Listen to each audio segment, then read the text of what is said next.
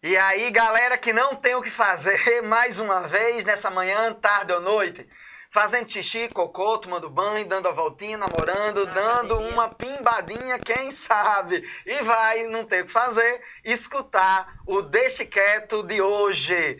E hoje é mais especial ainda do que especial, porque eu estou acompanhado de pessoas muitíssimo importantes, historiadores, artistas, pensadores, intelectuais, indivíduos que refletem sobre o mundo, artistas que cristalizam o tempo na imagem.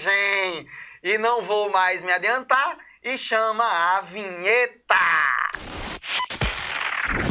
Deixe quieto! E aí, galera, vamos para a nossa conversa semanal. Hoje, mais uma vez, chamando aí o nosso patrocinador, a RAF, uma das mais importantes e melhores cervejarias na nossa cidade. Sempre com uma característica e uma pegada cultural, regional, artista. Aqui, ó, a cerveja Ludovicos, feita à bar- à- à base de goiaba. Olha A aí, melhor quem que tá acostumado a tomar xixi, escol ou mijo e taipava, agora vai conhecer uma cerveja tá que isso? tem um Estou. pouquinho de cerveja. Mas é verdade, eu na minha vida toda nunca tomei cerveja porque tinha gosto horrendo. Mas um belo dia, quando eu descobri isto aqui, acabei a fuderosa, não tem nada mais natalense do que isso, não tem nada mais do que eu, porque mais do que fuderoso que eu digo, não tem como. E nós ainda temos, além da fuderosa, a galega do Alecrim, que não é Fernanda Guimarães, mas quem sabe pode ser que um dia seja, e de todo jeito, a Ludovicos. Do meu lado, nós temos um fotógrafo. Do outro lado, nós temos uma historiadora mentirosa. Ela se chama Minervino, mas na realidade é Lima. E aí a história você já sabe. E eu vou deixar eles se apresentarem para vocês, para a gente começar a bater esse papo. Vai, Clara Lima. Cadê? Vocês estão me ouvindo? Oi, gente. Estou aqui de novo. Finalmente, como fotógrafo favorito do estado do Rio Grande do Norte, Ian Hassari. Eu e nossa produtora Yasmin Arielle, mais conhecido como Iais, ficamos simplesmente uma tarde inteira baixando o feed dele, vendo todas as fotos. Façam isso, é uma experiência incrível. Você fica, "Ah, meu Deus, essa foto. E eu, eu resolvi convidar ele hoje, porque a gente participou de um trabalho com ele e eu fiz, meu Deus, a gente tem que falar de fotografia. A gente quem? cara." Eu e você. E Não, mas Yasmin. eh, você tem que fazer uma propaganda institucional. De quem? O estudioso enriquecendo com você. O Você não sabe estudioso fazer marketing. com você, clareando com você. Rassari. Rassari é o seu sobrenome. Não, é sobrenome. Inclusive, Ai, meu nome não. do Twitter é esse. Hassab não é sobrenome. Tá vendo? Minervati. Minervino também não é meu sobrenome. Sim, mas a diferença é que ele chegou aqui e disse: você me enganou durante uma década. É o nome da minha família, entendeu, Iana? Aí todo mundo tem, menos eu. Aí pra me incluir simbolicamente entre meus parentes, Sim. como Minervino é mais legal do que Lima, aí eu coloco Clara Minervino, O entendeu? meu, no caso, é nome próprio. Ah, o teu nome é É Ian Hassari. É nome tá meu. muito mais legal do que o meu. É mesmo, cara? Eu juro. Da onde é que vem esse Hassari? Hassari veio de um filme é, indiano que meus pais assistiram quando minha mãe tava grávida. E o nome do protagonista era Hassari. E é, Cara, o nome, é o nome indiano. aí não tem como você não ter nascido artista. Você deve ter. Eu, Sei não, né? eu. Você foi gerado nessa vibe da interpretação filmológica. Caralho, que fuderoso da porra. E o filme, é, no caso, o protagonista é indiano e Hassari é uma tradução brasileira do nome, porque o nome se escreve diferente. Eu não lembro agora como se escreve, mas enfim, minha mãe teve essa ideia, queria que eu me chamasse Hassari, só que ela falava que era um nome muito impactante para seu nome só, e ela botou Ian na frente. aí E veio super combinou, né? Mas ficou massa, ficou poético, Ian altamente mercadológico. Nasceu pra ser artista. Nasci com nome Nasceu. artístico, né? Claro que sim, muito fuderoso. Eu pensava que, tipo, a Hassari era um nome, como não era seu sobrenome, eu achei que era um nome avulso, entendeu? Que só, porque não tem nome artístico, né? Tem. Um- uns artistas assim que tem um nome mesmo, quando Vieira. você vai olhar, o nome... É, Susana Vieira. Não é Susana Vieira, Não né? é. Você o vai olhar o nome da Não sei, Maria, não Maria alguma coisa, tipo Maria das Graças. Como é? Lady Gaga não é Lady Gaga. Eu também não sei quem é Bruno Mars. Era pra eu saber? Ele Acontece. Ai, pronto, Lady Gaga, não é Lady Gaga. Eu sei quem é Lady que Gaga. Eu pensava que Ian Hassari é tipo Lady Gaga. Mas eu sabia que entendeu? Lady Gaga não se chamava Lady Gaga, tava com a molesta. Mas sei lá, né? Tem gente que se chama assim. Nem Miley Cyrus se chama Miley Cyrus. Eu também Agora não sei pronto, quem é. tô o Não, agora, ela, é agora assim. ela se chama, mas o nome de batismo dela era Destiny Ray Cyrus. Aí ela, quando fez maioridade, ela trocou pra Miley Cyrus, oficialmente no cartório. Ai, mas achei massa esse nome, Ian Hassari. Tipo Maria Clara, sempre Ian Hassari, muito mais legal, né? Maria Clara existe um milhão, né? Henrique Alexandre existe vários. Mas Ian Hassari não existe nenhum. É, não existe nenhum. Olha a exclusividade da arte. Olha Lembra aí, de Foucault, quando ele faz a análise do- da invenção do, do- Como é? O que é um artista? É o que é um artista, né? A invenção do autor, do eu. Né? Ele vai estabelecer ali a individualidade a partir da própria obra de arte como uma exclusividade. Né? Que depois vai ser quebrada até pela pop art, pelas essas ideias, mas enfim, é muito legal isso. Muito legal. Vai, Não, eu quero que ele se apresente. É, Pra se apresenta, aqui, se apresenta. câmerazinha. Então, eu me chamo Ian Hassari, como vocês agora sabem. Eu sou fotógrafo, artista visual e poeta. Tenho 25 anos e sou daqui do Natal. Diga aí, o cara com 25 Nascido e anos vai ser tudo isso. É, eu gosto de ter me encontrado na arte muito cedo, porque eu consegui alguns feitos muito jovem. E é isso, venho trilhando esse caminho na arte desde 2014, profissionalmente. Mas eu cresci no meio de muita arte. Meu avô também era artista enquanto vivo, né, enquanto estava nesse plano. E ele foi a pessoa responsável por tudo isso que veio acontecendo. Eu, eu costumo falar que eu fui criado para ser um artista, mesmo antes de saber o que significava ser um artista. E pra você, o que é um artista? Eu acho que um artista é. Fala essa pergunta, hein? Vamos começando bem, né? Eu acho que o artista é aquela pessoa que canaliza a sua energia para algum objeto, sabe? Para algum, alguma reflexão, que coloca é, as suas seus atravessamentos em algum, em algum suporte. Meu suporte, no caso, é a fotografia. E tem gente que coloca na música, na dança, na- nas artes plásticas. E é isso, é muito de você colocar o que você está sentindo, de você transbordar em alguma coisa, em algo. E no meu caso, o suporte é esse, né? O suporte visual. Massa, muito legal. Você se faz na sua arte ou a arte lhe faz? Hum... Começamos bem, hein, pessoal? Não era pra perguntar essas coisas, não, né? Não bebemos o suficiente Eu ainda. responder isso, cara.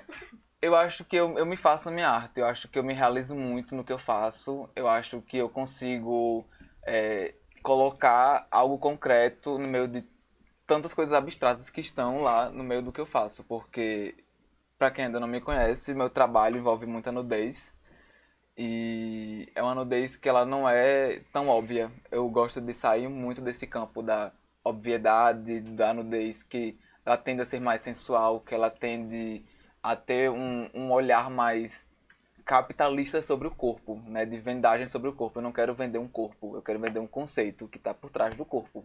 O corpo está ali enquanto um, um elemento figurativo, um elemento cenográfico. E tudo ali conversa entre si. Mas por que o corpo nu? Porque o corpo vestido é fácil demais, sabe? Ah, gostei dessa. O corpo vestido ele é muito fácil. E o corpo vestido já tá em tudo, né? Eu acho o que o corpo nu ele vem desse lugar de, de querer tirar as pessoas do automático, porque a gente vê as pessoas de roupa o tempo todo. E a nudez ela ainda é muito chocante no século XXI. Ainda mais a nudez que. Porque, enfim, a gente fica nu pra quê? Pra tomar banho, pra transar. E eu pra trocar de roupa. E muitas vezes a gente tá transando, a gente acaba e a gente veste a roupa do lado da pessoa que a gente transou. E isso não faz o menor sentido. Isso não faz sentido algum. Eu acho que a gente tem que naturalizar a nudez. A roupa é uma limitação, né? De certa forma. Você limita o corpo. Ele tem muito mais possibilidades quando ele tá completamente despido, né? Que a roupa é um controle. Exato. É por isso que existe. Claro que hoje em dia eu acho que isso é muito mais quebrado, né? Mas é muito mais desconstruído. Mas por isso que existe roupa masculina e feminina. Porque é um controle. É, também, mas né? eu. O quê? Quando a gente pensa no corpo, o corpo nu é o corpo desacralizado. Você diz que com o corpo nu existem muito mais possibilidades. Com o corpo vestido existem muito mais possibilidades. Porque é a perda do mistério. O corpo nu é o corpo neutro. Aberto. É o corpo aberto. O aberto é mais importante do que o semi-aberto. A imagem de Ian, ela, ela produz, as imagens de Ian, a fotografia de Ian, ela produz uma impactação visual para lascar. Mas por quê? Primeiro, primeiro porque ele está despido, mas o corpo está despido, mas está com elementos de objetos que não se espera que se tenha em um corpo despido. Nua Então, na praia, é. Mas ela está completamente nua, mas ela não está completamente nua. Existe, ele mantém o mistério. Ele mantém o mistério da genitália, ele mantém o mistério do rosto. E esse mistério cria uma provocação ao olhar. Porque o corpo nu. É, é, existe uma, uma, uma, uma música arti, uma música folclórica, que o pessoal é folclórica, mas ela não era folclórica. Né, que é a congada, ou a umbigada. A umbigada, você vai ter um casal que Hoje, a, a umbigada são várias pessoas, ou pode ser um casal, mas que elas vão se encontrando, aí se encostam e saem. Aí estão vestidos com adereços, tal, toda uma construção de adereços do século XIX, mas a dança não é do século XIX. Então, originalmente, ela nasce exatamente das festas de casamento de descendência de matriz afro que existiam no Brasil. Né? A galera sempre havia uma nudez muito grande por parte dos escravos, e quando se casa, né, um casamento é um contrato, e um dos elementos desse contrato, para ser fechado, é a relação sexual. Só que o problema é que na hora que havia essa necessidade de ter relação sexual, havia uma perda da do erotismo. Porque o corpo sempre estava nu e ele não despertava mais atenção. Aí o que se fazia? Né, na, durante a festividade, são principalmente das, das, das danças, dos, dos costumes afro-angolanos, especificamente. Que a gente fala de África, eu tenho ódio disso, né? Porque quando se fala de África, todo mundo pensa que é uma coisa só. E não tem absolutamente nada a ver uma coisa com a outra. Na cultura africana. Eu não Acha tenho condição da aula de é cultura país, africana. É um enorme continente. Porque eu não tenho a menor É um condição. continente super vasto, É. completamente diferente. Quando no Enem diz lá em colégio que o cara tem que dar aula de cultura africana, eu logo queimo as, as, as cabeças porque eu fico puto, sabe? Que eu acho uma hipocrisia da porra. Porque não tem como. E é o que a gente dá aula é o conteúdo do Império Português. É tão hipócrita essa galera que faz esses programas de Enem, de segundo médio, que ensina o quê? E tem uma ruma de professor, de historiador, conversando bosta. Né? Ah, vamos dar aula de cultura africana. Então, dê aula de Egito, dê aula de Marrocos, dê aula do Sudão, porque você me pedir para falar sobre o Sudão, eu só vou dizer que tá lá na África. É difícil, é um mundo, né? E aí, isso vem da parte do Congo, ou ve- vem da parte, aliás, de Angola, né?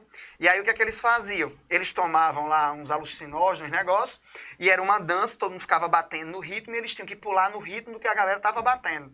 Só que esses ritmos, esse ritmo pulado, ele não é pulado de maneira aleatória, ele tem que ser de frente um para o outro.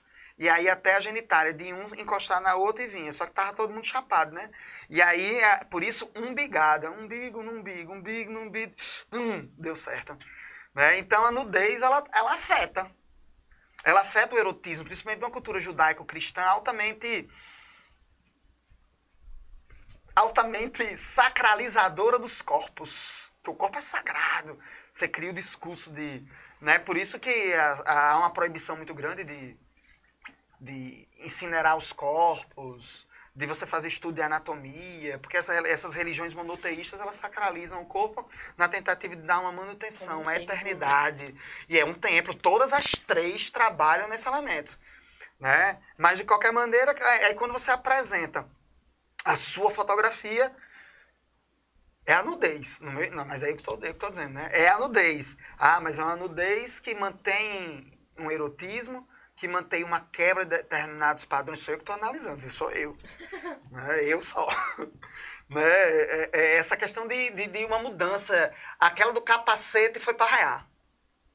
Mas para mim, Naquela do capacete, ela é parte do espaço, né? é sim. Ela é parte da É. paisagem, né? Ela é um elemento constituidor da paisagem Aquela que tem estabelecida. um casal que, que eu acho, pelo menos, de, que é, eles estão de costas, eles estão nus, mas estão de costas. Você Na postou- praia? É, que você postou recentemente, que eu acho que é um homem e uma mulher. É.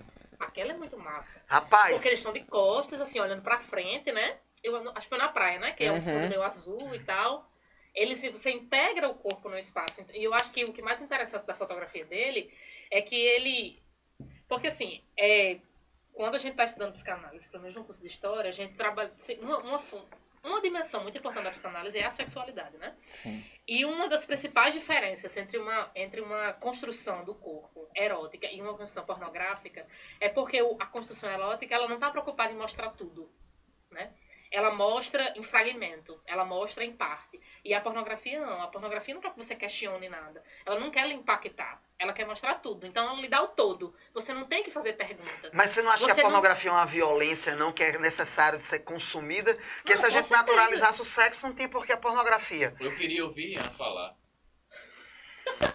Eu vou- pode deixar ele Eu vou tomar a Ludovix.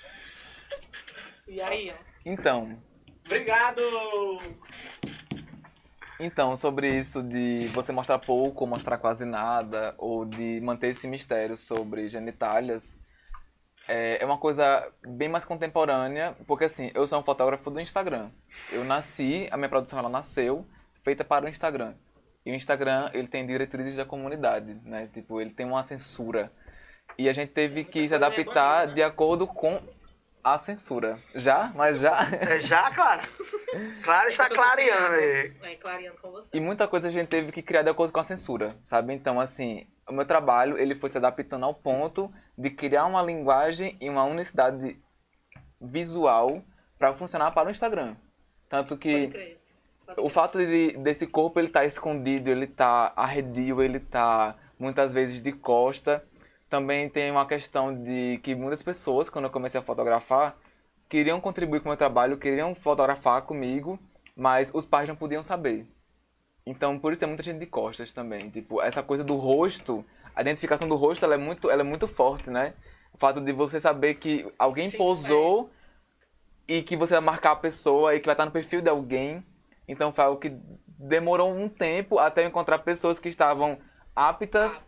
A se mostrar com nome e sobrenome no meu trabalho. Mas essas pessoas que queriam ser fotografadas, eram, elas queriam ser fotografadas para elas ou para fotografar para você, entendeu? Pra mim. Para você. Então mas, elas estavam mas tinham dispostas. limitações. Tinham, é, Estavam dispostas, mas tinham as limitações. Eu tinha que usar aquelas limitações a meu favor. Então, por isso que Aí a arte. eu tive É, que... não, e ele, é, eu acho que ele dá uma dimensão muito artística pro corpo, entendeu? Sim, claro. O jeito que ele fotografa, onde é que ele insere o corpo, entendeu? Naquela foto da menina do capacete, que eu acho que foi uma das que a gente mais lembra quando a gente viu o teu feed, é muito interessante que a, a única coisa, que- as coisas que importam naquela foto não é só que ela tá nua, né? É, é que é uma mulher, você fica se questionando, e esse capacete, por que, que ele tá ali? Por que, que ela tá no centro? Que lugar é esse? Ela tá numa praia, o que é que isso representa? Então é um tipo de representação do corpo que abre, entendeu? que sim. dá uma multiplicidade, você se questiona outras coisas. Então não é só a nudez pela nudez, entendeu? É, mas que mais me deixou assim foi a dos corpos dentro do carrinho do supermercado. Ixi, ele ficou uma hora olhando pra essa foto. Cara, Ele, fica, tá, ele olhou, pegou o celular e disse, tá, pô, olha isso aqui. Que é um carrinho do supermercado, acho que vem em cima da pessoa. É viado né? ao contrário, É. sim. Mas é porque eu visualizo a imagem não como imagem, mas como performance. Tipo assim, é o corpo enquanto instalação artística. claro. Então, assim, eu produzo uma performance, por mais que ela seja numa escala muito mínima, muito, muito pequena mesmo, mas e se aquela performance estivesse em algum museu? Se você visse duas pessoas dentro de um carro de supermercado, no meio da rua, enquanto um ato de protesto. Ah, Os bolsonaristas não iam gostar desse negócio, Não, não. eu odeio odiar. Não gosta mesmo. O objetivo, O é objetivo é realmente é incomodar, sabe? Porque eu acho que a gente tira as pessoas de um lugar muito automático. Porque assim, Lugar. o preço da carne está caro. Uhum. E aquilo poderia, inclusive, ser uma crítica a isso, porque o nome dá na falta quilo da carne. Claro, pô, o- o nome, quando você. Eu disse, puta que pariu, meu irmão, que esse bicho putou essa porra aí, que fuderoso Não, do caralho. e a, e a legenda fica arrepiada. Porque é, pô, quilo da carne, aí ele botou a galera no supermercado, os corpos E é dobrados. é duas? São duas, são duas, pô, são duas. Eu achei. Se fundindo, né? Eu achei aquilo ali uma coisa assim espetacular, sacou, bicho? E assim, o formato que se deu, o impacto, porque a arte ela tem que impactar. O povo acha que arte, né, sei lá, enfim, porque eu, eu sou radical nesse negócio de arte, a galera acha que o Wesley Safadão é menos arte do que fulano. Não acho, eu acho que a arte é uma produção de subjetividade. Paulo Vittar é tanto artista como Claro! gente. E assim, esse incômodo, ele não precisa ser uma violência no sentido de ser ruim. A violência se dá quando você se desloca emocionalmente. Sim. Tanto quando você diz, porra, que lindo. Então quando você fala, caralho, porra, olha isso. Ó, conta a experiência de fotografia minha. Todo ano eu vou a São Paulo, todo ano eu tenho que ir ao museu, faço aquele mesmo programa, aquele mesmo negócio. Sim. Aí a- o MASP tem suas tem sua, sua parte permanente. E aí eu já não vou. Aí eu vou primeiro para a parte nova, né? A sempre que está momentânea. Aí tem a sessão de fotografias. E eu não leio. Eu não quero saber o que é. Eu apenas vou. E acho que o MASP erra quando ele faz uma descrição analítica da obra. Porque ela condiciona o leitor, o observador, A pensar como a pensar como o cara que fez. Eu não entendo como é que o Museu de Arte Moderna, se ele não descreve obra feita em tal ano por fulano, material isso, isso. Não. Ele explica, ele analisa. Eu, não, eu fico puto com isso. Eu acho que isso não é pedagógico. Eu acho que isso deseduca, porque faz com que você pense aquilo de acordo com quem está dizendo a você que é. Quando você vai ver, você já vê aquilo. Aí eu não vejo, já vou de cara. Bicho, aí tinha uma ruma de fotografia preto e branco.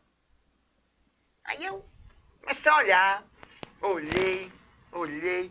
Meu irmão, quando chegou na quarta, na quinta, e eu não conseguia entender o que era. Depois, cheguei lá para metade da exposição, foi que eu disse, não, peraí, eu vou voltar para a primeira. E voltei e olhei. Meu irmão, sabe o que era? Uma série de vaginas, pênis e anos costurados, maquiados, costurado mesmo, maquiado. E eu acho que eu não entendi o que era, porque bloqueou. Porque eu não imaginei que alguém pegasse o próprio ânus e costurasse e fotografasse. Entendeu? O nível de impactação foi uma violência. Mas também foi uma violência uma vez que eu viajei e vi a alegoria da primavera. E eu olhei e eu disse, tá porra! São impactações, são violências porque me deslocaram. Acho que a arte é isso. Eu acho que é quando começa a fazer Provocar. sentido, né? É, eu acho que a arte ela tem que provocar de alguma forma, tipo, Ela tem que lhe deslocar, né? ou pro bem ou pro mal, assim. Sim, eu acho sim, que ela realmente certeza. tem que deslocar você da realidade, tem que tirar a gente dessa matrix, sabe? Eu acho que a arte que envolve nudez, ela tem essa função principal de tirar a gente desse lugar de que o corpo depende de algo, de que o corpo está servindo a algo, né, a não ser a gente mesmo. E a minha eu gosto muito de tratar sobre isso, de trazer esse corpo que ele tem uma certa independência. É muito, é muito. Não sei se tu, se tu conhece um, um filósofo é, dos franceses dos anos 60. Eu, chamado- eu. Não, ele. Você conhece, né? Não sei, não sei quem é. Chamado, chamado Deleuze, né? É um francês, Gilles Deleuze. Ele trabalha com um conceito chamado corpo sem órgãos. Que ele pega um, um, um dançarino que fez. é, ele encenou uma peça no começo do século XX, antes da Primeira Guerra Mundial, chamado A Tarde de um Fauno. Né? E ele disse que ele ficou tão imerso né, quando ele estava apresentando né, a peça, ele ficou tão imerso, ele era ator, que chegou uma hora que o corpo dele ficou tão envolvido que ele não estava mais controlando o corpo, o corpo dele só foi. Então ele só se movimentou. Então, Deleuze, a partir disso, ele constrói, ele cria esse conceito de corpo sem órgãos, né? Na verdade, não é um conceito, é um exercício. Na tentativa de dar ao corpo funções que não são previstas. Entendeu? De tirar o corpo daquela ordem e dar a ele funções que a gente não prevê. Então Sim. ele diz que Nijinsky, que era esse ator, ele deixou o corpo se movimentar. Então ele faz coisa com as mãos e com as, com as pernas e com os braços, com a cabeça, que você não imagina. Ele coloca ela em posições que não são aquelas que a gente está acostumado a receber visualmente, né? Então ele eu acho muito foda esse conceito e quando eu vi essa fotografia da do quilo da carne, eu acho que eu pensei muito nisso, né? Eu, eu, eu vi muito, eu reparei muito na ele, a, tem uma a, o, o- a frente da fotografia ela tá de costas, né? Sim. E aparece assim a, a, a coluna mesmo vertebral marcando aqui. É. Eu pensei muito nisso porque quando eu vi, eu fiquei se é uma pessoa ou duas. E eu fiquei pensando, meu Deus, eu não consegui ver que eram duas pessoas, mas elas estão quase fundidas, entendeu? Sim. Então, quando eu vi aquela fotografia, eu pensei muito nisso, em você dar ao corpo uma função múltipla, é você abrir mesmo. Ele, Deleuze fala isso. O, o corpo, ele fala que o corpo sem órgãos, ele deve ser um ovo. Em que sentido? Que o ovo ele é feito para ser quebra- quebrado e para dar outra vida, para gerar outra vida. Então, ele diz que a gente tem que fazer do, do corpo um ovo, que um ovo que você quebra e você gera vida. Então, que você desconstrói, né? Você distorce para torcer de outra forma. Então eu me lembrei muito disso quando eu- lia essa, quando eu vi essa fotografia, porque eu pensei muito que era uma pessoa só. Ela tava meio fundida ali, né? Tava meio junto, eu fiquei, como é que cabe duas pessoas aí? Mas acontece muito isso no meio da performance. Eu fotografei uma performance que ela acabou indo para um livro e quando a pessoa me chamou pra fotografar, eu falei, não, não quero só sair pra tirar umas fotos, eu quero realmente produzir algo para além das fotos. E tinha uma pessoa lá que ela preparou esse corpo. Esse corpo chegou no estado de poesia, assim, no estado catártico do processo, em que a pessoa não lembra do que fez. Mesma coisa quando a gente escreve. Eu também sou poeta e tem muita coisa que eu não sei como eu escrevi. Que a gente é um canal. Tipo, o corpo ele canalizou uma energia e colocou E para aquele suporte. E, e quando a gente começa a pensar, já não é mais a poesia, já é o ego querendo falar algo de. É. Quando a gente pensa na criação, a gente não faz mais. No momento que você racionaliza, No momento que eu racionalizo na, na poesia e na fotografia é o momento que parou. Tipo assim, e aí? E a partir de agora? Esse a partir de agora ele não existe. O que eu já produzi já é a É, obra. dele- é, Hu- Huberman fala isso, né? A partir do momento que você pensa sobre, que você racionaliza, acabou o momento criativo. É quando você não está necessariamente, na verdade, não é pensando sobre aquilo, é preocupado em pensar naquilo, né? Quando você está, quem escreve muito, mas quem escreve assim literatura, como você faz, é, e eu acho uma coisa que eu acho interessante é porque tem muita gente que acha que fotografia não é arte, né? Tem muita gente que acha que, que a arte é pintura. Sim. A arte, quando você vai estudar a história da arte na faculdade, é a história da pintura, é a história da escultura, né? Até a própria música, você já percebeu, não sei se você pagou história da arte na escola ou na faculdade, não é a história da música, não é a história da fotografia, não é a história do teatro. É a história da pintura e da escultura. E tem muita gente que acha que fotografia não é arte, porque a fotografia tentaria ela teria o ego, a pretensão de reproduzir a realidade, de tentar ser a verdade absoluta. E eu acho que a, a- a fotografia ela não nem nasce com essa pretensão, porque a partir do momento que você pega duas pessoas e coloca elas juntas e coloca um carrinho do supermercado em cima, você já está distorcendo a realidade. Mas né? quando a fotografia ela foi pensada, ela foi pensada como uma forma de retratar documentalmente a verdade. Isso é uma distorção, é aquela coisa do caminhante de Sertor, né? Que é, o cara criou outras estratégias. Tanto é que a fotografia, quando ela nasce, ela é um dos suportes que permite a existência do surrealismo. Sim. Porque o pintor fica livre de não pintar aquilo que é tendenciosamente o real. Então ele, ele atinge oficialmente, publicamente, a ideia de onirismo e ele pinta aquilo. Aí a- essa fotografia, ela se trai, o trai- o- ela trai a essa própria pretensão inicial quase que instantaneamente. Porque aí as pessoas começam a dar essa fotografia, ela é de subjetividade. Mas tem gente que não consegue compreender que a fotografia não é aquilo que é, mas é aquilo que Hassari quis fazer. Que Hassari quis mostrar. Manipulando o cara que tava lá do outro lado para sentir, para, né? E você não consegue ver isso. Mas eu vi, eu sim, burro, você viu. Mas você viu o quê? recorte. Você viu recorte? Como? Você viu sensações. A fotografia ela pode lhe dar a capacidade até auditiva, de lhe impactar auditivamente, né? Mas me diga uma coisa, como é fazer arte aqui em Natal? Sua arte aqui na cidade do Natal. Tava doido pra perguntar isso. Então, a gente mata um leão todo dia, sabe? Assim, porque a fotografia aqui em Natal, ela tem um ar muito clássico, um ar muito, muito elitista, porque ela nasceu junto com os fotoclubes, né? Então, assim, são, eram pessoas que tinham muito dinheiro, que elas se juntavam para fazer caravanas e fotografar paisagens. Então, a fotografia, ela nasce desse lugar, dessa fotografia de botânica, de paisagem, e essa fotografia mais subjetiva, ela é muito recente. Ela nasceu de poucas gerações para cá. E a gente tem que se impor muito para colocar o nosso nome no mercado enquanto um artista que não produz esse tipo de material, sabe? E uma coisa assim que aqui em Natal, assim como eu acho que no Brasil todo, talvez no mundo todo as pessoas prezem muito, é que você tenha números. Assim, você, você pode fazer a arte que você for. Se você tiver 50 seguidores, você não é levado a sério. Se você tiver 22 anos, você não é levado a sério.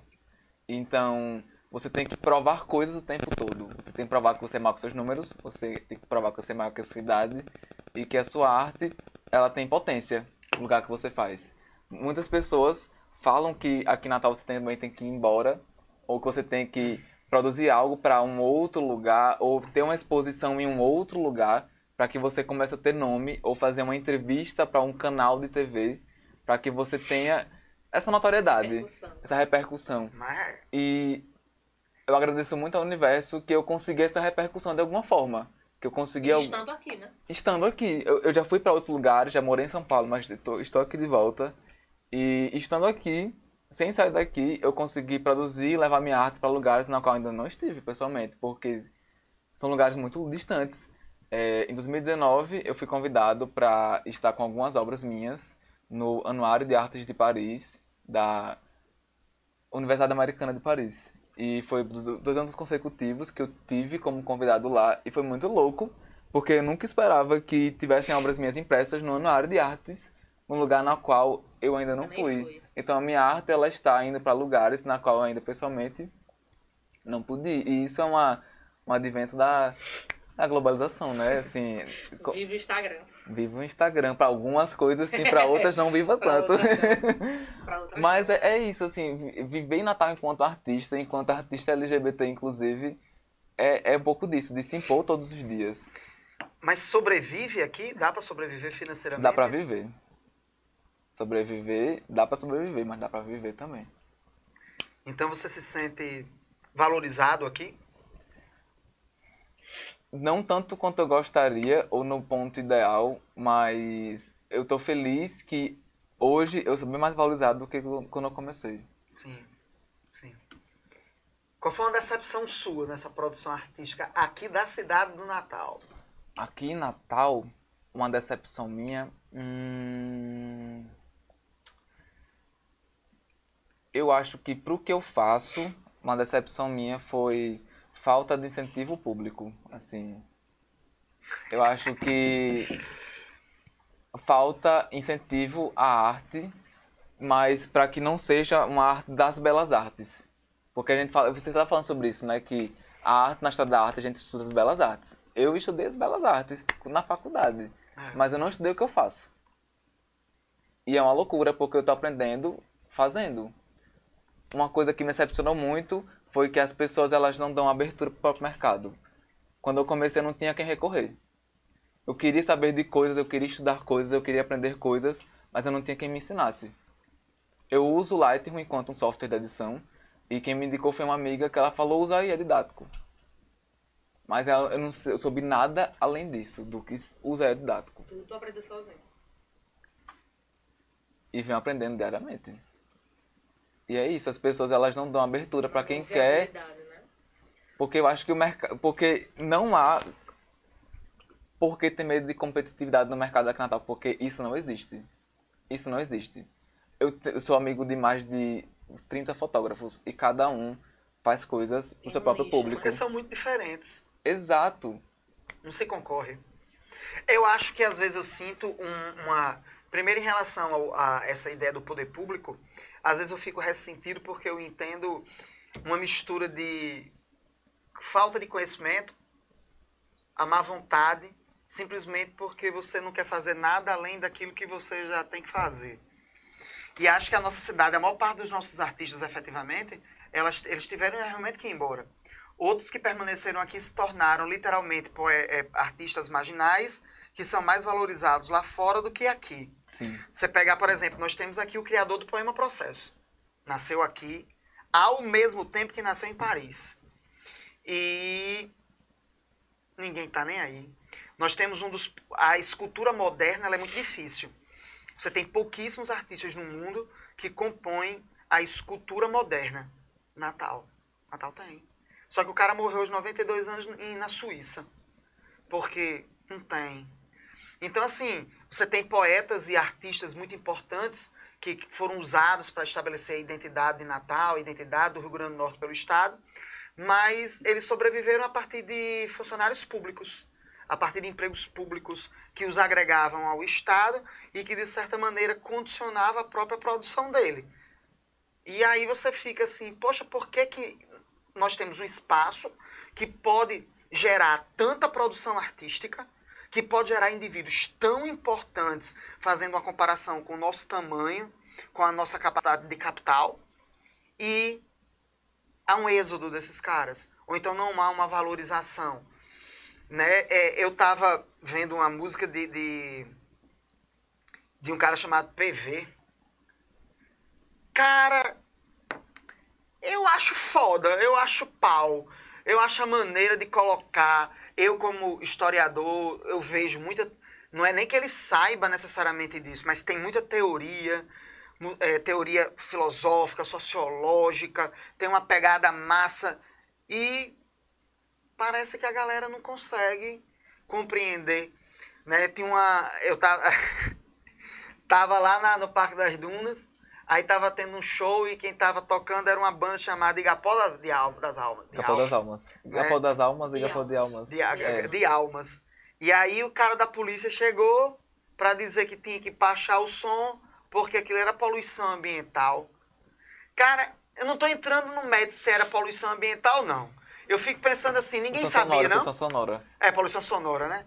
Aí, o pe- aí o caba pergunta assim, não sabia, não?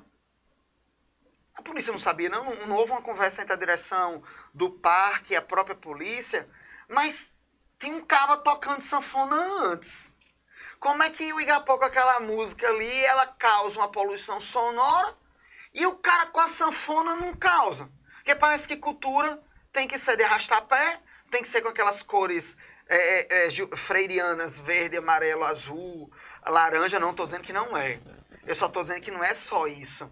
Que não é só o reizado, Sim. que não é só o boi bumbá, que não é só o fandango. É também. Mas não tem outra, não, e, é outra, e essa parece que a galera consome e não quer pagar. Aí a outra galera nem quer consumir, nem quer pagar, nem quer deixar que tenha. A sua fotografia é uma agressão às pessoas da cidade. Às vezes elas, eu fico assim, e elas ficam olhando e entendem como, claro, tá uma pornografia, uma coisa deselegante, não vê, não percebe. Você acha que isso, se você concorda com o que eu estou dizendo, é ignorância intelectual? É ruindade, maldade? O que é que você acha que faz com que essas pessoas elas não consigam, que o nosso poder público ele não consiga perceber como é importante isso, até economicamente, para a cidade? Eu acho que as pessoas precisam aprender a consumir esse tipo de conteúdo. Assim, acho que as pessoas não são ensinadas, assim como muita coisa que a gente aprende errado, a gente depois tem que aprender de novo. As pessoas não são ensinadas a, a entender que esse conteúdo é arte. Então acho que tem que ter algum tipo de reeducação do público. E é algo que a gente faz diariamente. O fato da gente estar numa plataforma digital que é mundialmente consumida é um modo de resistência, sabe? E é um modo também de mostrar que Natal só não produz artesanato, produz arte, porque é uma, é uma construção assim muito, muito louca dessa reprodutibilidade técnica do artesanato e da arte enquanto obra de arte. O status da arte, a aura da arte. Eu não queria produzir algo que fosse localizado geograficamente Natal. Eu não queria fazer algo assim. Eu sou um fotógrafo de Natal, vou tirar foto de pessoas de biquíni na praia no Morro do Careca. Eu não queria localizar isso, eu queria trazer uma arte que ela fosse tanto atemporal, como aquela foto do quilo da carne que ela foi feita em 2019, mas é um tema extremamente atual, como também fazer algo que fosse universal, trabalhar com arquétipos. Aquela praia que eu fotografei aquele casal com aquele bebê é Pirangi, mas pode ser qualquer praia, porque não tem localização, não tem nada, nenhum signo que localize que é lá. Então eu quero que seja uma casa, uma praia, uma areia, uma duna, que tenha elementos universais. Porque eu acho que a fotografia ela tem que ser uma, uma linguagem universalizada. Ah, Ela é, mas que ela tem que ser cada vez mais universalizada e democratizada. Eu tava pensando esses dias, até eu tava conversando com os meninos aqui, a as potencialidades que a nossa cidade tem, né? Porque se você, é, a cidade, a cidade de do Natal, ela é uma cidade que ela é um ponto perdido no espaço.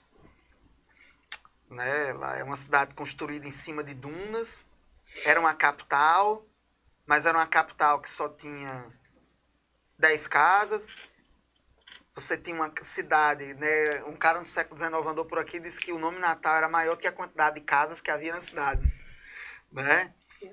É, Henry Costa, um inglês. Mas é, é uma cidade que ela toma um impulso efetivo depois da Segunda Guerra Mundial. É uma cidade que tem uma elite selvagem no início do século XX, mas é uma cidade que ela tem lugares anacrônicos, umas, umas rugosidades, um lugar que você tá na cidade em- no século XXI, mas que parece que você está nos anos 50.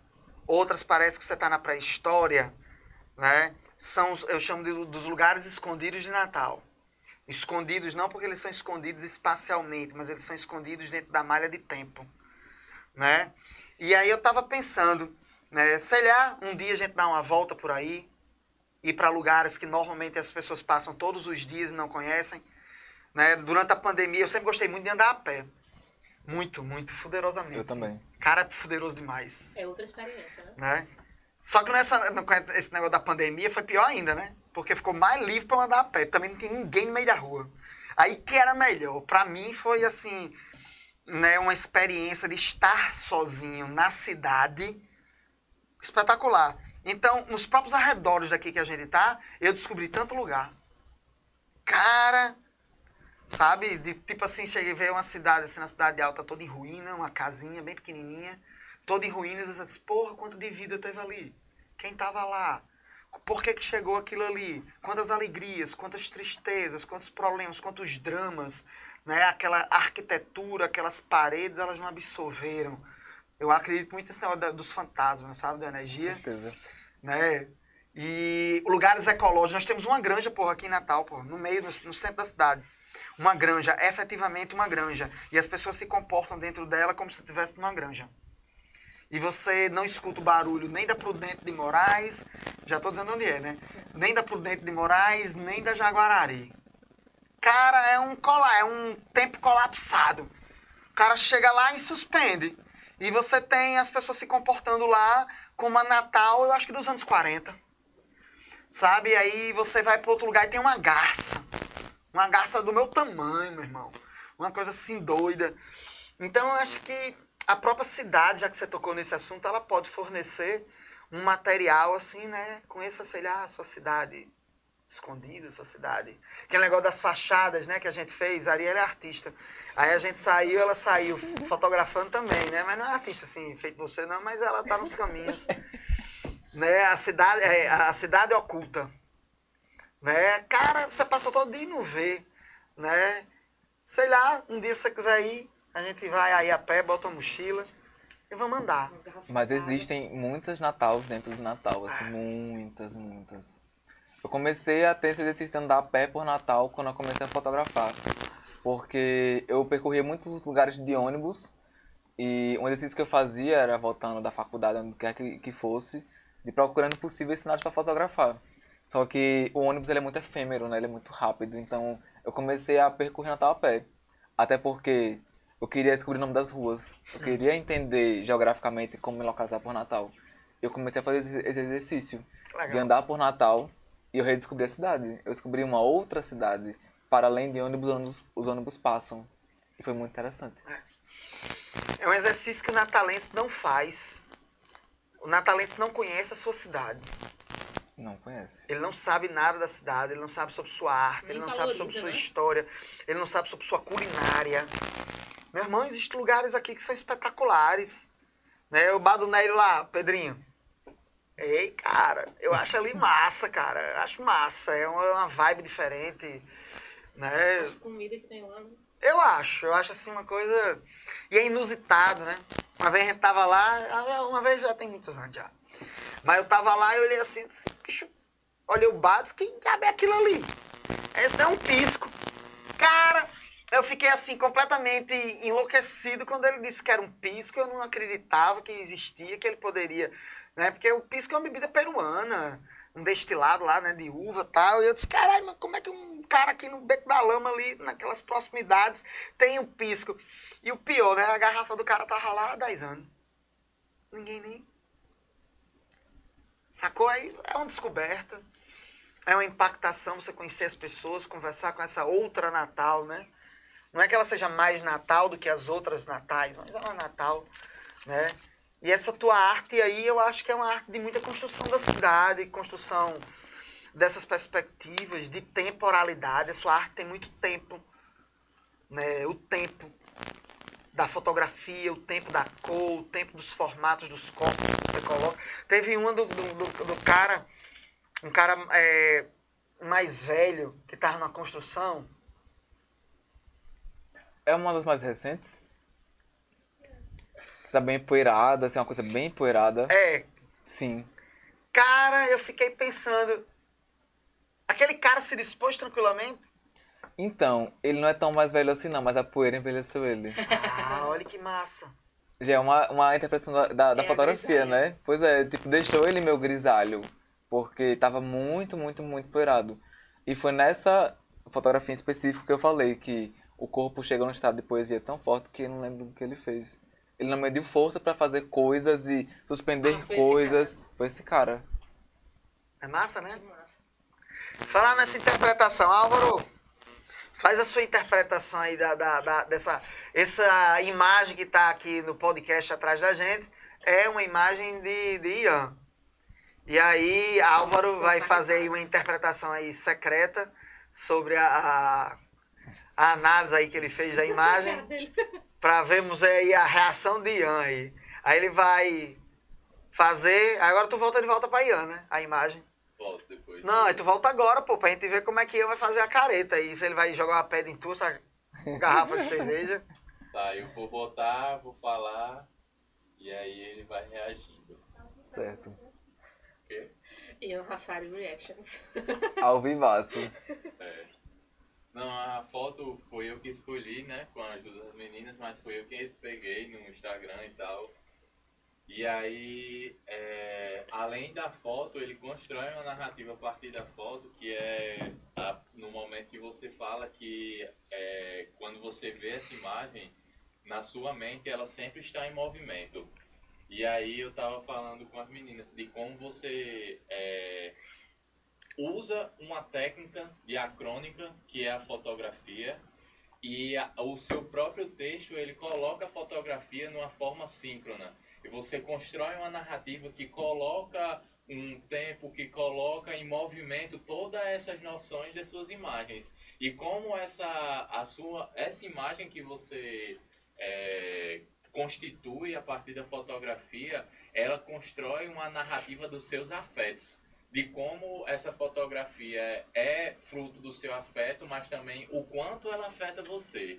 E como você é, se constitui a partir de vários, vários conceitos filosóficos nesse, nesse clique, né? Então achei espetacular quando você coloca essa narrativa, como você constrói essa narrativa dentro dessa noção diacrônica, dentro dessa noção síncrona depois dessa narrativa que você coloca assim no- nos afetos que você sente assim e que você descreve como um dos melhores dias da sua vida.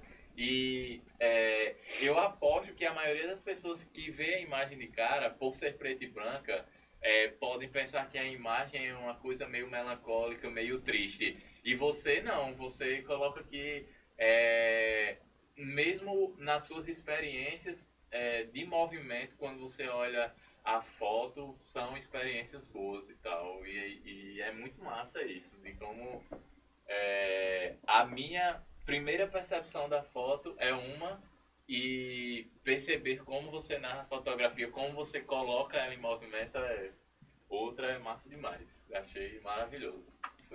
Não sei nem o que dizer. Mas é, é um pouco disso mesmo, assim, a fotografia, ela é, pra mim, é um berço de afetos, sabe? Tipo... É o quê? Um? Um berço de afetos. Ei, tem que anotar esse negócio pra gente poder escrever e dizer que foi a gente que disse. tem que dizer que foi a gente que disse isso aí, viu? Que inventou isso aí. Mas é, porque esse dia em específico foi o dia que eu conheci um dos meus melhores amigos. E fotografando ele. Muitas pessoas que eu conheço é no processo de fotografar, porque como a minha fotografia ela tem um quê muito íntimo sobre as pessoas, eu tenho que ter alguma conexão. Eu não fotografo alguém que eu não conheça. Não fotografo. Eu tenho que conhecer a pessoa minimamente para que eu tenha alguma conexão com ela de profundidade e que a pessoa ela confie em mim ao ponto de ela se sentir segura no processo. Então, nesse dia eu conheci meu melhor amigo. Muito massa. E por isso que é um dia muito foda. Foi um dia assim que que choveu na praia e é uma coisa que eu acho fantástica de observar. Hum. E sempre que eu olho essa foto, ela parece que ela tá se movimentando de alguma forma, assim, parece um, um, um pequeno gif. Porque ela tem uma ilusão visual, Ela assim. lembra um movimento. Ela, ela, ela dá, dá um, um bug na cabeça da pessoa, assim, você, ela tá parada ou tá se movimentando, não sei. Mas pra mim ela tá sempre em movimento. Porque é um pouco disso, o afeto está sempre em movimento, sabe? E reflete exatamente esse afeto que eu tenho desse encontro entre o céu e o mar. Me diz uma coisa, é, você queria fazer. Onde você gostaria de fazer uma exposição aqui na cidade? Uma exposição aqui na cidade, na rua. Eu queria ocupar a rua. Eu queria ocupar a cidade. Eu acho que a cidade é muito pouco ocupada, sabe? Eu acho que uma exposição ao ponto de ter um impacto, ela tinha que sair um pouco desse lugar do museu, sabe? Eu queria muito levar o museu pra rua. De ocupar algum lugar específico, porque Natal não tem tanta essa, essa pelo menos, não sei se eu estou falando uma besteira aqui na frente do monte de historiador, mas eu sinto que Natal não tem esse, esse- essa coisa de ocupar os lugares da cidade, de ter um, um- áreas de lazer, tipo, não querendo comparar com São Paulo, pelo amor de Deus, não me Ah. julguem, não me matem. Não, de jeito nenhum. Mas, tipo assim, São Paulo eu sinto que qualquer bueiro tá todo mundo ocupando, qualquer praça que tem É. lá. E aqui não tem tanto essa cultura de ocupar as praças, ocupar lugares públicos. Eu queria muito que, de alguma forma, esse lugar ele fosse ocupado. Ainda mais agora tudo destruído. Tudo destruído. Não tem nada no lugar. Nada, nada. Nem a parte histórica tá no lugar. Tá tudo aniquilado. Porque, assim, isso que você tá dizendo foi feito duas vezes só, historicamente falando. As duas vezes foram feitas nos anos 60. Durante o governo de Djalma Maranhão, antes da ditadura, claro. No governo de Djalma Maranhão e no governo de Agnello Alves, por incrível que pareça né? Existe aí um elemento meio progressista, meio moderno, que eu não sei, que eu acho que não é necessariamente pelo gestor. Eu acho que é muito mais pelas pessoas, talvez, que esse gestor tenha permitido trabalhar. O que não tira o mérito também dele, Sim. entende? Mas é muito legal isso, cara. É, em 1964, né, um, é, já quase durante a ditadura, né, porque a ditadura já é já, é, já tinha acontecido meses depois, porque essa exposição foi em dezembro. Mas Natal foi ocupada com um alto, um alto de Natal. Então foi feito de maneira itinerante. A galera ia junto com os artistas e em cada lugar específico da cidade alta teve um lugar específico. Havia lugares de exposição, de declamações, mas tudo levado à ideia da crucificação. Sim. E o outro, aí é um, é um pouco mais antigo do que isso, poucos anos antes, que foi as bibliotecas itinerantes, as escolas de arte de cada bairro, que funcionavam nas praças ao ar livre. Mas tudo isso parece que se perdeu, se destruiu, se deixou.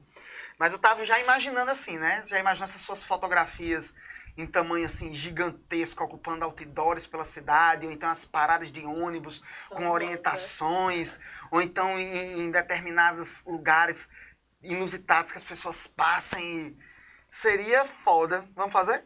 Vamos. Tenho muita vontade. Topa? Oxi, ele já, tava, já foi pra Paris, já falei pra Natal. Mas acho que fazer as coisas em Paris é mais fácil do que aqui.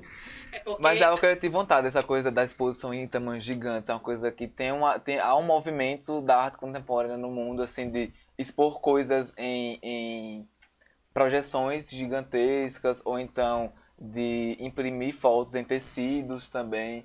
Algo que tem um movimento e que seria muito incrível se chegasse aqui em Natal. Rapaz, tu topa não a gente pensar um projeto cultural e nesse projeto a gente... Uma lei, uma lei de incentivo aí, uma lei Sim, Blanc. claro, claro, claro. Por que não? Por que não, não nos organizarmos nesse sentido também? É possível, tudo é possível. Se quiser, falando com as pessoas certas, Com se certeza. pode, quem sabe. Alô, meu amigo João, que você vai estar ouvindo este negócio. Você sabe que eu vou querer esse projeto com você. Oh. Seria massa, né? Uma coisa assim, escolar, talvez até, né? Eu acho que é uma, é uma possibilidade fazermos esse tipo de perspectiva. E aí, quanto tempo nós temos ainda? 54 minutos de podcast. Tá vendo? Do nada a gente falou uma hora, né? É, pô, se ficar, vai, vai, vai, vai, vai, Olha, vai. ver que horas são. São já? 3 20. Ah, tá sussa. Tá tranquilo, tranquilinho, tranquilinho. Mas isso aí, eu acho que a gente tem muitas possibilidades em Natal em que a gente pudesse ter isso. Talvez não necessariamente precisando desse apoio do poder público, mas de iniciativa de algumas empresas mais modernas. Sim. Porque, sabe uma coisa massa? Isso aí é uma coisa que a gente pode até ver depois. A própria RAF, ela tem um investimento, ela tem uma reflexão muito interessante sobre a questão de artistas da cidade, sobre a história da cidade, né? Que tal fazer, tipo assim, a outra história do Forte dos Reis Magos? Alô, cervejaria Rafa, se quiser patrocinar, viu? Eu tô, inclusive, enquanto encho essa, esse copo de cerveja, enquanto publi aí, ó. É, pode ser uma coisa assim interessante, né? É, eles estão indo lá para a Arena das Dunas agora, sacou? Caralho, É, pô, pode dizer que pode, falar, pode pode dizer, aqui você pode dizer o que você quiser, uma cara. projeção gigante na Arena das Dunas é uma coisa, uma coisa surreal. É. Em plena hora de pico, assim, a pessoa no engarrafamento, é, exato, olha na foto minha. É, pô. Ih, brincou, brincou. É, pô, já pensou isso aí? Né, determinados. Então, assim, eu acho que dá pra- já pra gente fazer uma exposição, uma instalação sua e usando assim os nossos historiadores e sociólogos para criarem textos, inclusive cinematográficos, teatrais em cima das, da obra, porra. Como São Paulo é uma cidade impactante daquela galera que faz projeções da varanda em prédios e como aquilo impacta o mundo inteiro, porque o mundo inteiro começa a ler São Paulo a partir daquilo, de como as pessoas se sentiram na pandemia, de como as pessoas se sentem no governo. E acho que é, sua fotografia é uma forma da gente fazer isso de Natal. É, pô, já pensou assim uma série assim, falando a outra Eu vim pro Natal. podcast, vou sair com um projeto cultural, é sobre É, isso. né? Chique no último. A Natal oculta, a Natal do outro olhar, a Natal transversa, sei lá.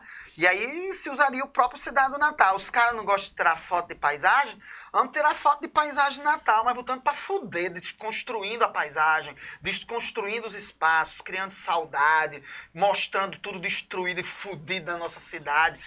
As praças que o cabo aí entregou a porra da cidade, a praça, meu irmão. A praça toda destruída, toda pichada, todas as placas de cobre roubaram, porque a porra entregou, a porra entregou a, a, a praça, não é não? Meu irmão, não tem nada, não tem. Os turistas chegam, não tem nem grama. Nem pra mentir, tem. Os museus tudo fechado, roubado. A igreja do Rosário foi roubada três vezes. O museu Café Filho foi roubado quatro vezes. Levaram tudo que tinha. Né? O quadro, o colégio, a, o colégio, a, o, o, o Estado tem pintura modernista de centenas de milhares de euros. Cadê? Ninguém sabe, ninguém sabe das estátuas, é tudo arrombada, destruída.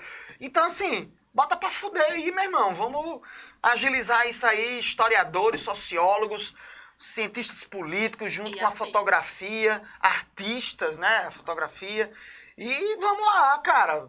Bota aí, não é possível que ninguém tenha um bom senso de fazer Sei lá, a gente pensa, um manualzinho, entrega nos hotéis pros turistas. Conheça outra Natal. No instante os caras começam a se incomodar.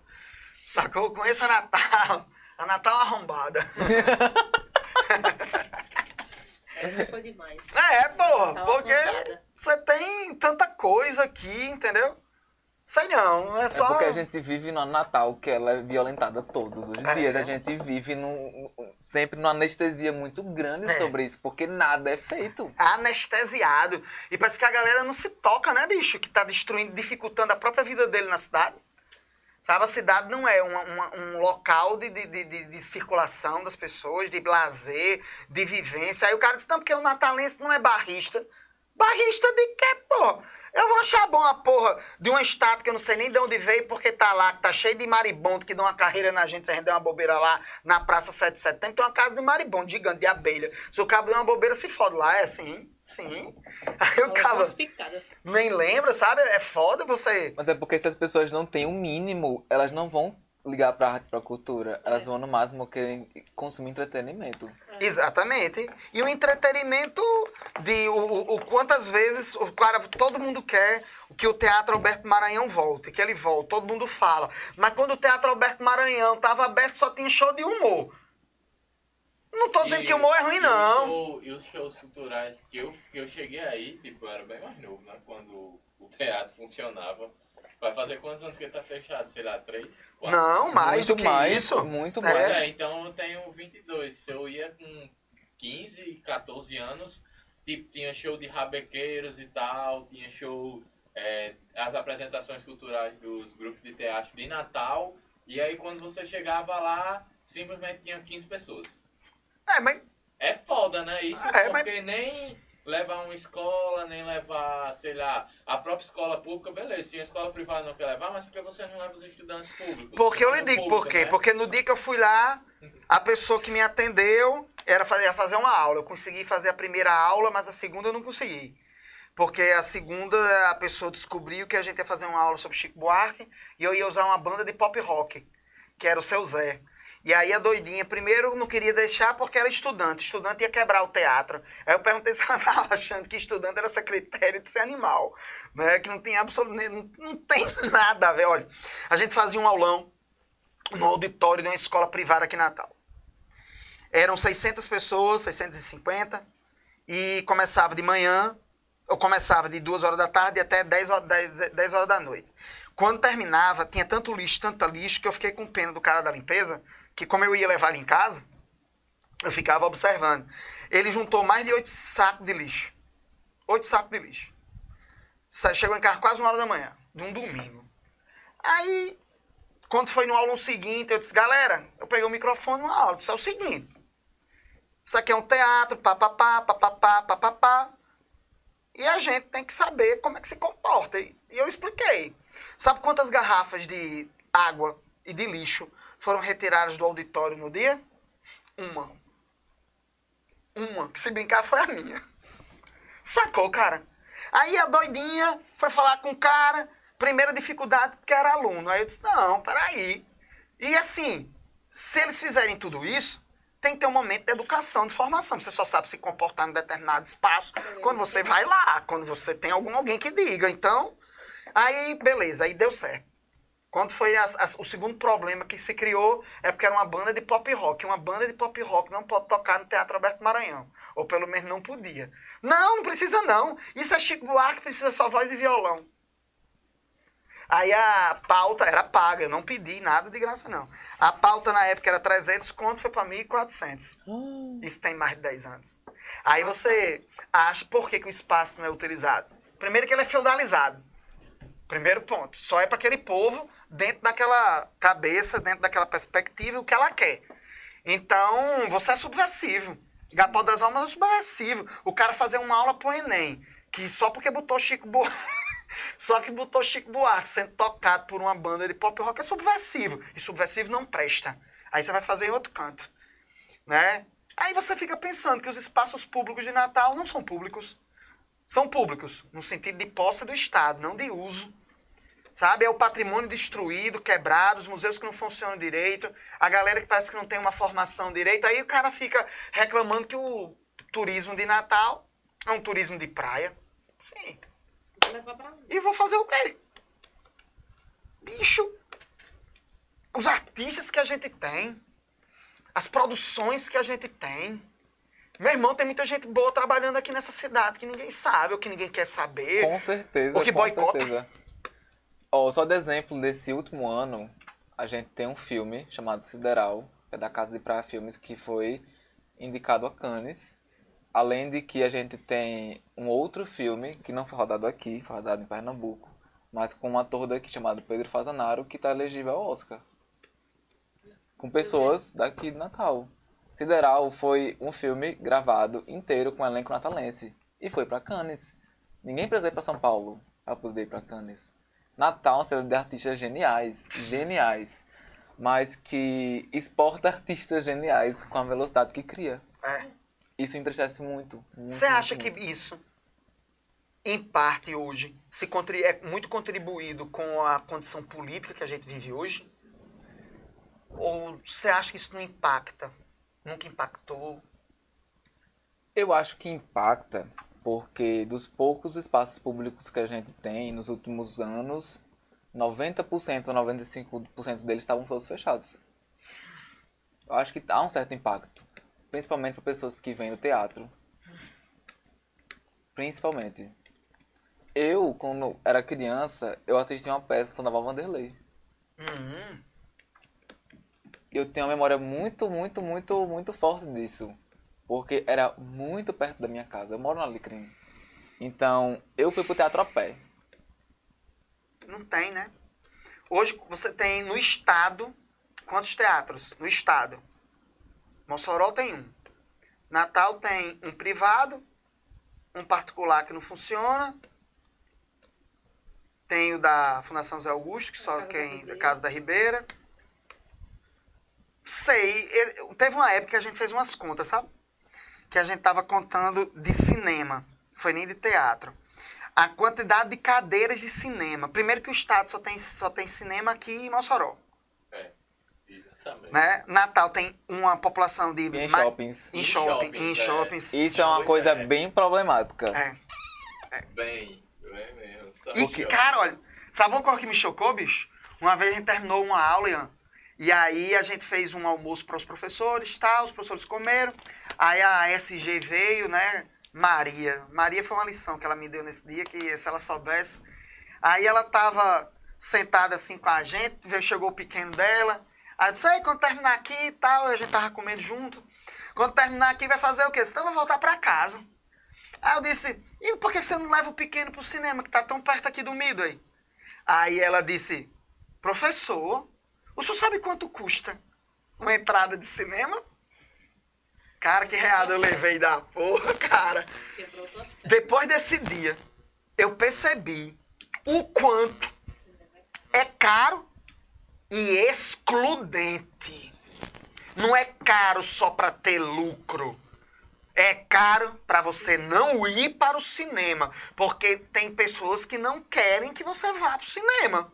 Existem grupos que não querem que você vá para o cinema. Quer dizer, eu não sei se eu tô sendo radical, vamos Tá chamar não, de tá não. esquerdista, Porque, né, vo- de comunista. porque você acha que o cinema é o terceiro piso do shopping? Outra Hum, E isso é uma coisa estrategicamente pensada. Os horários que você tem cinema, assim, tipo, os horários que você tem filme, certo? Aí você tem um filme às duas da tarde ou às 10 da noite, beleza? Às duas da, da tarde o cara tá trabalhando. Às, às 10 da noite, de meia-noite não tem ônibus em Natal. É. Agora me diga como é que o cara vai trabalhando ou como é que o cara vai sem voltar pra casa. Agora, sabia, é aí que o Caba pensa. Nem sempre foi assim. Nós tínhamos o cinema Rio Grande, nós tínhamos o cinema Nordeste, nós tínhamos o cinema Rio Verde. Um virou primeiro cinema de pornografia, depois virou igreja evangélica, depois virou loja de departamentos e agora ele está sendo destruído. Toda a fachada do cinema era modernista, foi quebrada na época da igreja, porque a igreja entendeu que aquela fachada era uma fachada demoníaca.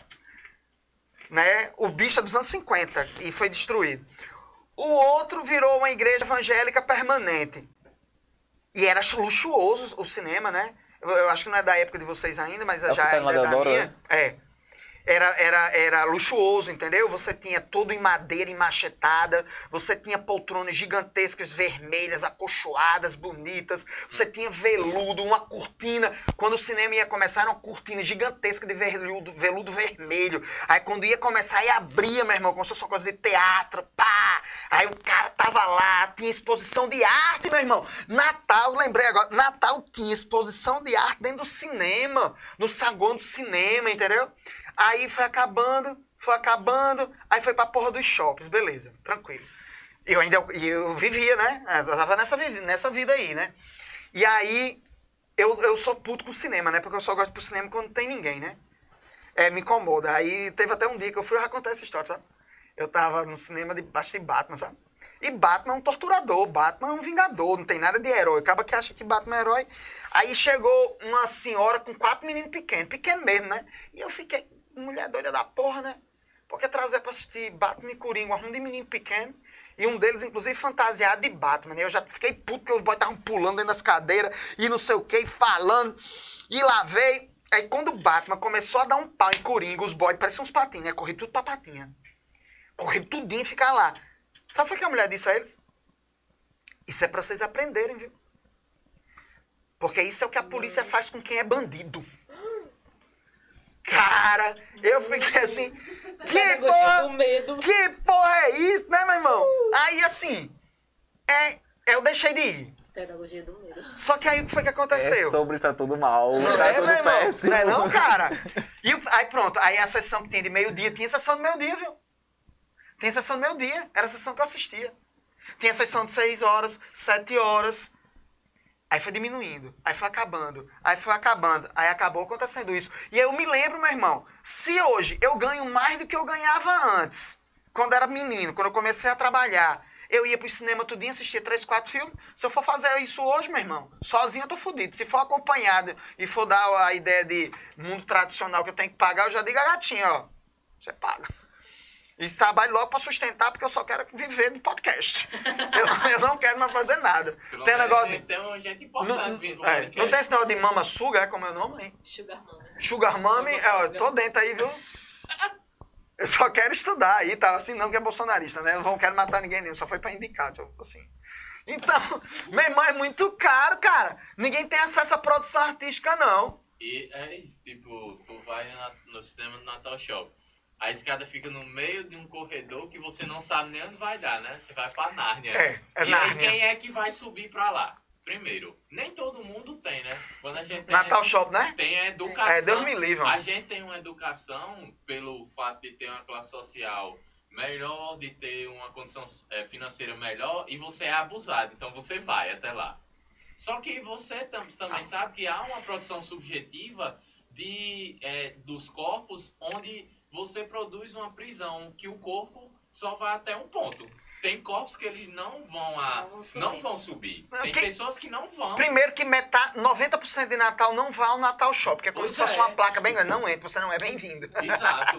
Porque se o cara for esmulambado lá, o cara não vai entrar, ele não vai se sentir bem. Você vai ter Ou até no o mínimo por segurança, um né? segurança. É. No mínimo, no mínimo eu vi bicho esses dias. Chega, eu fiquei com vergonha do cara, meu irmão, porque não tinha nada demais no cara. Ele não tava 100% bem vestido, mas não tinha nada demais. Meu irmão, os caras foram acompanhando ele, eu olhando assim, ele foi pra perto, os segurança ficaram perto, e ele comprou o lanche. Ele comprou, ele não pediu não, sentou. E os segurança de um lado, bicho, eu fiquei tão irritado que eu ainda tive vontade de ir lá. Disse, não, não vou me meter não, vai ser mais uma dor de cabeça pra mim. Mas eu ia perguntar, bicho, que foi? Por que, que vocês estão aí? Estão incomodando o cara? Sabe você pegar, fazer o contrário, você perguntar, eles estão me incomodando? Porque, meu irmão, tem hora que você não pensa, não reflete sobre a violência que o outro sofre e, portanto, você parece que não liga. E não lembra que aquilo pode acontecer com você. Eu morro de medo de dar uma trancada, de levar uma trancada no carro, mandar um cabo tomar no cu e ser um juiz, tá preso, desacato. E eu ser preso. Igual aquele garçom lá da, da, da, da Mercado. Tu lembra dessa, vocês lembram dessa história, não?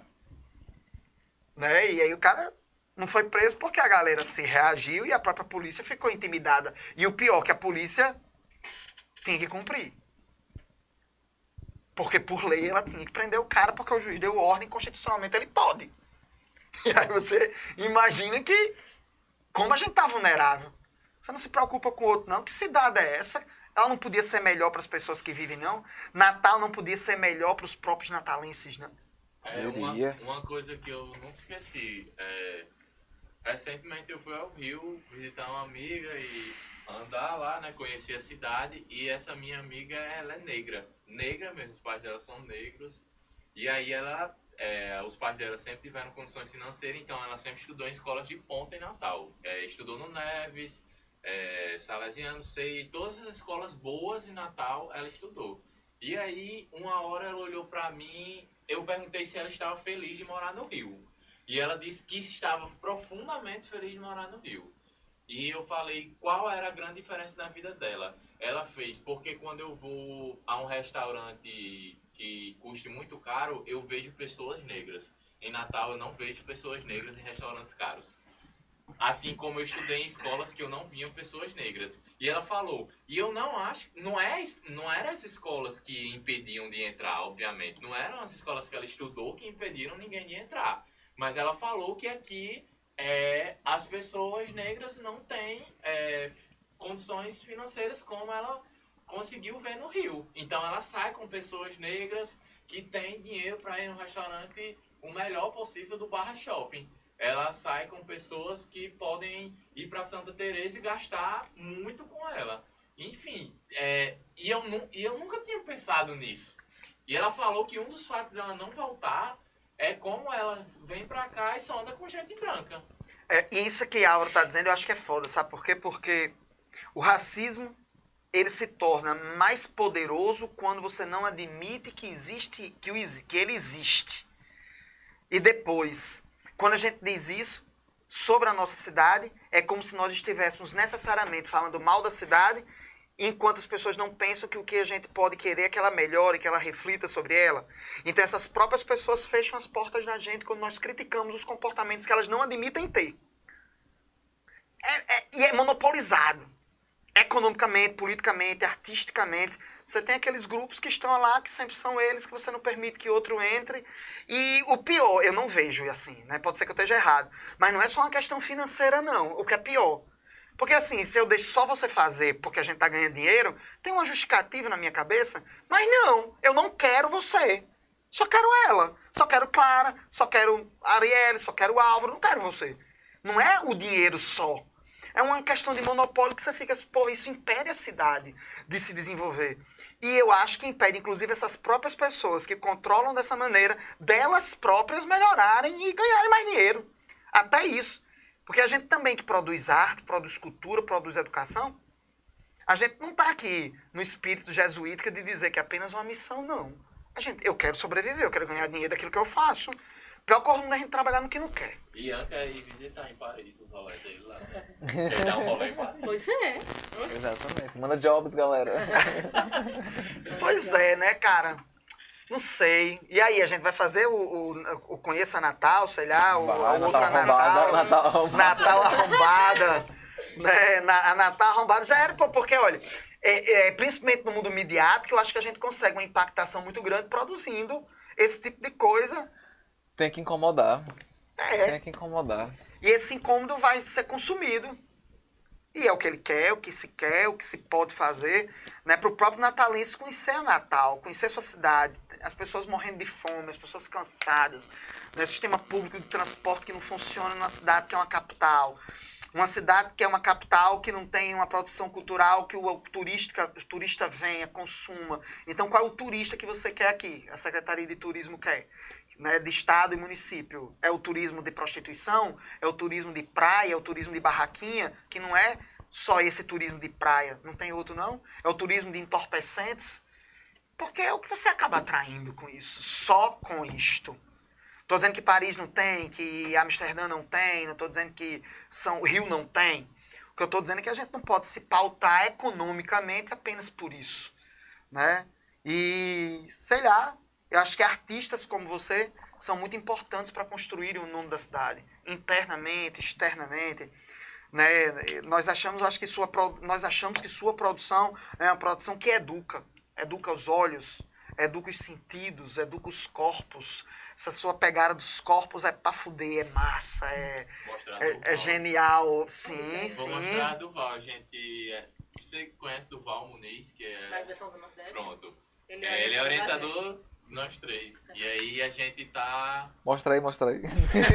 Foi a abertura do, do grupo de pesquisa da gente foi ano passado. O nome do grupo é Grupo Corpus. E a gente estuda história do corpo. Por isso Então, essa pegadazinha aí. Por isso essa Hum. pegada. Então a gente lê, é, analisa imagens, é, vê vídeos. É o grupo Corpo, que é um grupo de dança contemporânea, não sei se você conhece. Foi um dos grupos analisados pela gente e, e na pesquisa e tudo. Vou levar suas fotografias, você permite? Eu acho que ele vai achar pau. Com certeza. Depois pode Na deixar. reunião do grupo de pesquisa do Duval. Fontes. Claro. Pois Dá é. para fazer documento, dá para fazer texto sobre isso. Galera, vamos chegando aí ao final do nosso podcast, da nossa conversa. Espero aí que você tenha curtido, ouvido, né, aprendido um pouco, discutido. Comenta aí com a gente, diz se gostou, se não gostou. Proponha assuntos para que a gente possa conversar. Pessoas que você acha que é interessante que aceitem conversar um pouco com a gente também sobre isso.